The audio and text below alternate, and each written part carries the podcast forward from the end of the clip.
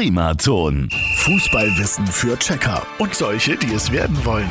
Präsentiert von Haustüren und Fensterschuler in Ebenhausen.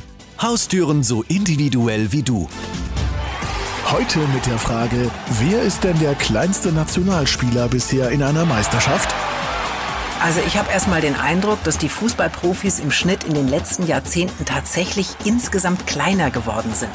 Ich bin 1,77 Meter und ich überrage mittlerweile etliche Spieler. Aber gut, schauen wir mal auf den Platz. Da gibt es schon immer gewaltige Größenunterschiede. Josua Kimmich ist genauso groß wie ich, 1,77. Damit gehört er zu den kleinsten im deutschen Team. Aber er ist bei weitem nicht der kleinste bei der EM.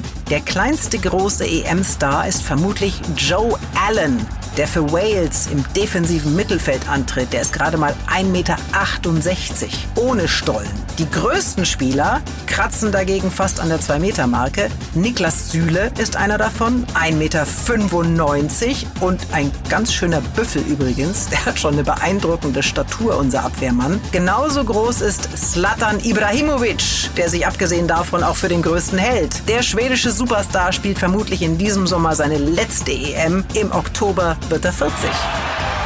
Und morgen gehen wir an die Taktiktafel. Fußballwissen für Checker und solche, die es werden wollen. Präsentiert von Haustüren und Fensterschuler in Ebenhausen. Haustüren so individuell wie du. Primaton.